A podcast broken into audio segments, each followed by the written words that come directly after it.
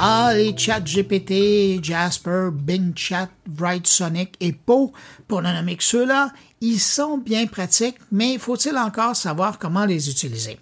Cette semaine, je vous propose une rencontre avec une ninja du prompt, la rédactrice Alexandra Martel.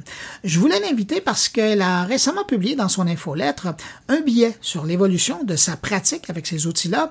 Je me suis dit que s'il y avait quelqu'un qui pouvait faire du partage de connaissances sur le sujet et qui était assez généreuse pour le faire, c'était bien elle. Alors, elle a accepté mon invitation et on la retrouve à l'instant. Bonjour Alexandra Martel.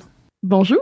Alexandra, euh, je le disais dans l'introduction, c'est votre infolette qui m'a vraiment inspiré cette conversation qu'on va avoir aujourd'hui parce que c'est rare que les, les rédacteurs, ben, c'est pas rare dans votre cas, mais c'est rare que les rédacteurs lèvent le capot pour parler de, de, leur outil de travail de façon aussi pointue que vous le faites. Puis j'étais curieux de revenir sur le sujet avec vous, puis d'inviter évidemment les gens à s'abonner à votre infolette là, pour en, savoir plus. Donc c'est ça. Alors on apprenait cette semaine en lisant votre infolette que ben là vous êtes en je dirais pas en changement, mais que vous, vous étiez une adepte de Jasper.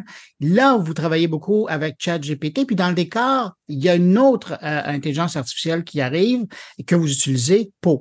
C'est quoi la différence entre les trois outils? OK. Alors, quand on parle d'intelligence artificielle pour ce qui est de l'écriture, ce qu'on désigne, c'est toujours deux choses. D'un côté, on a le modèle en tant que tel, qui est vraiment l'intelligence artificielle, donc le modèle de langage large qui a étudié, entre guillemets, qui a fait du deep learning sur un grand nombre de textes pour être capable de générer des réponses. Et de l'autre côté, on a le, wrapper ou le logiciel qui va permettre d'interagir avec ce modèle-là. Donc, si je prends euh, Jasper, c'est un outil qui était très utilisé par les rédacteurs avant la sortie de ChatGPT, notamment parce que c'était euh, impossible ou presque d'interagir avec GPT sans passer par un logiciel comme ça, à moins d'être euh, un peu plus calé là, pour ce qui est d'avoir accès, par exemple, à une API, donc avoir des connaissances un petit peu plus. Là. un programmeur, là. Oui, voilà, dev. Euh, sinon, ChatGPT, ben, ça aussi, c'est un logiciel qui permet d'interagir avec GPT, mais qui est créé directement par le créateur du modèle, donc par OpenAI. Et finalement, Po, euh, c'est une solution qui est super intéressante, qui est agnostique de modèle, donc qui ne va pas mettre de l'avant un modèle en particulier, puis qui a été développé par euh, Cora, donc le site web qui répond à des questions d'utilisateurs, où tu peux répondre à toutes sortes de questions. Donc, ce qui est génial avec Po, euh, Po.com, POE.com, c'est qu'on peut interagir autant avec GPT qu'avec les modèles, par exemple, d'Anthropic, avec Lama de Meta. Euh, donc davantage d'intelligence artificielle. Si on les prend tour à tour, là, vous nous parlez de ChatGPT. Vous, vous utilisez la version payante, la version 4. Ça serait quoi les, grandes différences? Parce que probablement qu'il y a des gens qui nous écoutent qui utilisent ChatGPT 3 à 3.5. Là. C'est quoi la grosse différence pour une rédactrice comme vous? Euh, moi, je vous dirais qu'une des plus grosses différences entre GPT 3.5 puis GPT 4, c'est sa compréhension euh, des nuances, notamment au niveau stylistique. Je vous donne un exemple savoureux que j'aime beaucoup donner parce que tout le monde au Québec connaît Nelligan. Euh, donc, j'ai GPT sous les yeux. On va demander à GPT 3.5 écrit un poème sur Netflix et les chats dans le style d'Émile Nelligan. OK? Puis là, je vous lis juste les premières lignes de ce que GPT 3.5, donc vraiment l'ancienne version, était capable de me produire avec ça. Donc, il me dit dans l'azur du câble au merveilleux réseau où les images denses s'épanouissent en clair, euh, vu naître un royaume en écran tout de noir vêtu où les chats vagabonds se perdent sans savoir. Donc, ça ne rime même pas. Euh, on est, on voit pas en fait ce qu'il y a de similaire à Nelligan non plus dans cet extrait-là. Si je dis à GPT, hey, c'est drôle, mais ce que tu as fait, ça ressemble pas à du Émile Nelligan, il va s'excuser. Il est mm-hmm. capable de repérer que ça n'y ressemble pas. Il va me dire c'est vrai, euh, Nelligan faisait des rimes plus riches, euh, bon, on va avoir un vocabulaire, etc., etc. Maintenant, si je demande exactement la même chose à GPT-4, au Netflix, ce miroir de la vie, d'amour et de rire, dans les faibles lueurs du soir, les hommes se font séduire par toi, charmante muse des noctambules éveillés, qui bercent le silence, les yeux par toi envoûtés. Je sais pas si déjà. on est ailleurs, là. on est ailleurs, hein?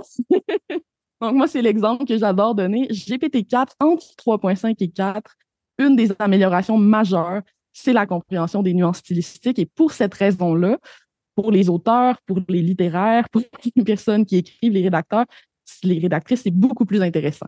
Euh, vraiment, surtout quand on, est capable de nommer les choses. Si tu as un peu un.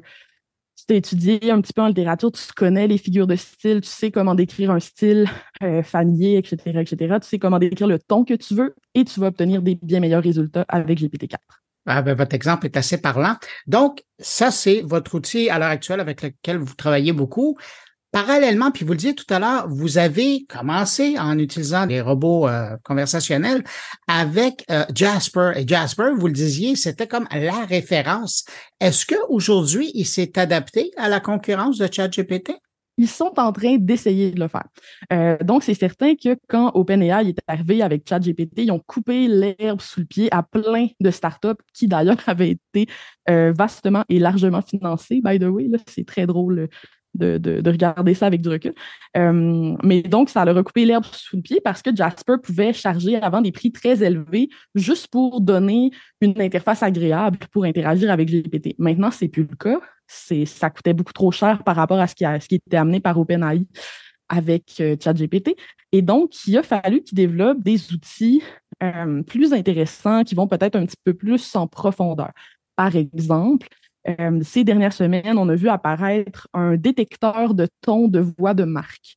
Donc, tu peux copier-coller l'URL d'un site web, par exemple. L'intelligence artificielle va aller, donc sûrement que c'est probablement GPT qu'ils utilisent, by the way, euh, va aller analyser euh, le site web et après va assigner des qualificatifs à ta voix de marque, donc comment tu écris. Euh, par la suite, ce qui est intéressant, c'est qu'à toutes les fois que tu génères un texte avec Jasper, tu peux réutiliser ce ton-là, cette voix-là, pour garder une cohérence, en fait, euh, de, la marque dans les différents textes que tu vas rédiger. Euh, il y a cet outil-là en particulier que j'avais trouvé vraiment intéressant. Et l'autre truc qui est cool, qui, qui vient d'arriver, ce sont les campagnes.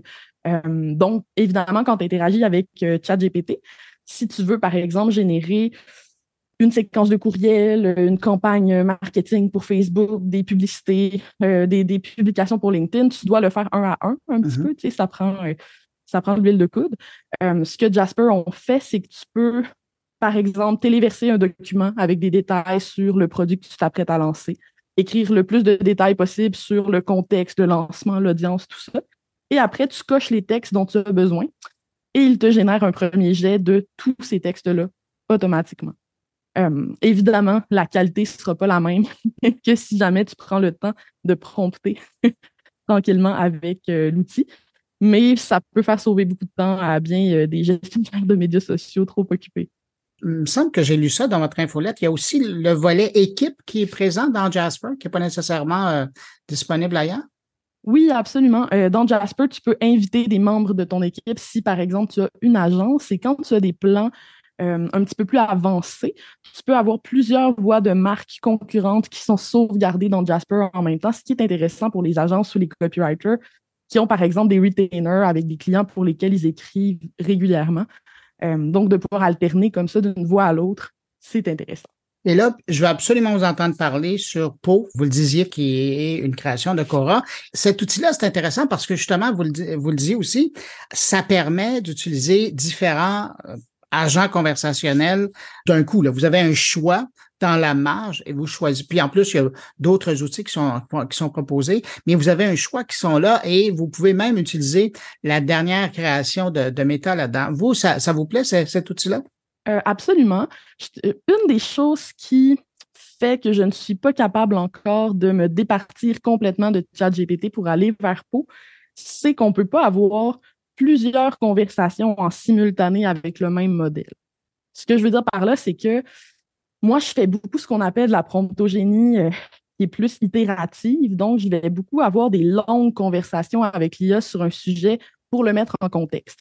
Puis, euh, une conversation avec l'IA sur un sujet, pour moi, c'est pas quelque chose qui se termine en une heure, c'est je peux y revenir plusieurs semaines d'affilée à cette conversation-là. Donc, à toutes les fois que je travaille sur ce projet-là en particulier, j'ouvre cet onglet-là de conversation. Donc, c'est l'idée d'avoir une mémoire sur vos. Euh, Exactement, pour qu'il ait une mémoire de notre conversation et donc que travailler sur ce projet-là en particulier soit agréable. Malheureusement, dans Po, on peut effacer le contexte d'une conversation pour repartir à zéro, mais on ne peut pas en avoir deux en simultané. Euh, Ça, pour moi, c'est dommage et ça m'empêche de transférer complètement. Parce que sinon, d'un point de vue les valeurs de l'organisation, le fait que ce soit agnostique aussi de modèles, puis qu'on puisse expérimenter avec plusieurs modèles différents. Le prix aussi qui n'est pas, euh, pas très élevé, là, si je me rappelle bien, c'est 28 dollars US par mois pour euh, tous, avoir accès à tous les modèles euh, premium là, qui ne sont, qui sont pas accessibles sur la version gratuite. C'est vraiment, ce serait mon outil préféré si corrigeait ce petit détail-là. Mais euh, vous voyez, tout au long de cette conversation-là, vous parlez de, de conversations que vous avez, des requêtes. Vous n'avez pas utilisé d'ailleurs le mot requête. Euh, et, ça tournait autour du, du prompt, la demande qu'on fait, l'entrée de données, pour utiliser un terme informatique. C'est ça qui est le plus important, c'est de savoir dialoguer ou savoir dire ce qu'on veut mais exactement en ajoutant le maximum de paramètres pour arriver à quelque chose d'assez précis? Absolument. Euh, en anglais, on appelle ça du prompt engineering. Moi, en français, j'aime appeler ça la promptogénie. Mais l'idée euh, des, prompts, c'est vraiment euh, que le, plus, si on est capable d'être assez spécifique dans nos demandes, on va obtenir des meilleurs résultats. En anglais, on dit garbage in, garbage out. si c'est pas bon, si ta commande n'est pas bonne, ton prompt n'est pas bon, c'est évident que tu vas obtenir des mauvais résultats. Peut-être des trucs rapides de, de, promptogénie que je peux donner aux gens là, qui sont faciles à appliquer et qui font une grosse différence. Le premier, c'est euh, d'oser dire à GPT ou à Claude, peu importe le modèle que tu utilises, ce qu'il fait d'incorrect. Donc, au début, c'est normal de ne pas être capable de rédiger des prompts qui sont bons. Et le résultat risque d'être moyen. Donc, tu lui nommes ce que tu n'aimes pas du résultat. Par exemple, tu lui dis euh, c'est trop familier ou c'est trop formel ou on dirait que tu t'adresses à des Français. Moi, je m'adresse à des Québécois. Donc, tu peux le corriger comme ça de manière itérative. Et ça, c'est super parce qu'on apprend tranquillement à rédiger des meilleurs prompts en faisant ça parce que la prochaine fois, tu vas savoir que dès le départ, tu peux lui demander d'écrire euh, pour un Québécois euh, typique, mais pas trop informel non plus. fait que ça, c'est un bon truc. le deuxième truc, c'est de lui faire jouer un rôle c'est un truc très basique, mais qui fait une grosse différence. Donc, de commencer ton prompt par tu es tel type de professionnel. Tu es un copywriter. Tu travailles en marketing dans une agence. Tu, bref, lui donner vraiment un rôle. Ça permet à son réseau neuronal d'aller s'informer sur ce sujet-là. On va obtenir des meilleurs résultats. Et euh, finalement, peut-être un, dernier petit truc qui est super intéressant puis euh, qui fonctionne très bien. On appelle ça le two-stepping.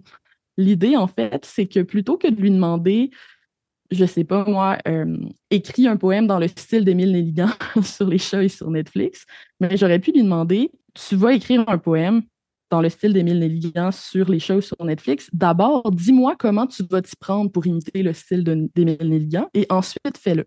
Donc, le two-stepping, c'est qu'en premier, tu lui demandes de décrire le processus et en deuxième, tu demandes de le faire dans le même prompt. Ce qui permet de corriger. Ça améliore. Ben oui. ben oui, ça améliore beaucoup les résultats.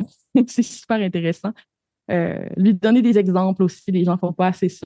Quand un, par exemple, moi, quand je lui fais rédiger une infolettre, je lui copie-colle toujours une infolettre que j'ai fait par le passé, euh, que j'apprécie, en lui disant, tu sais, regarde ça, c'est un exemple d'infolettre qui, qui me plaît. Voilà.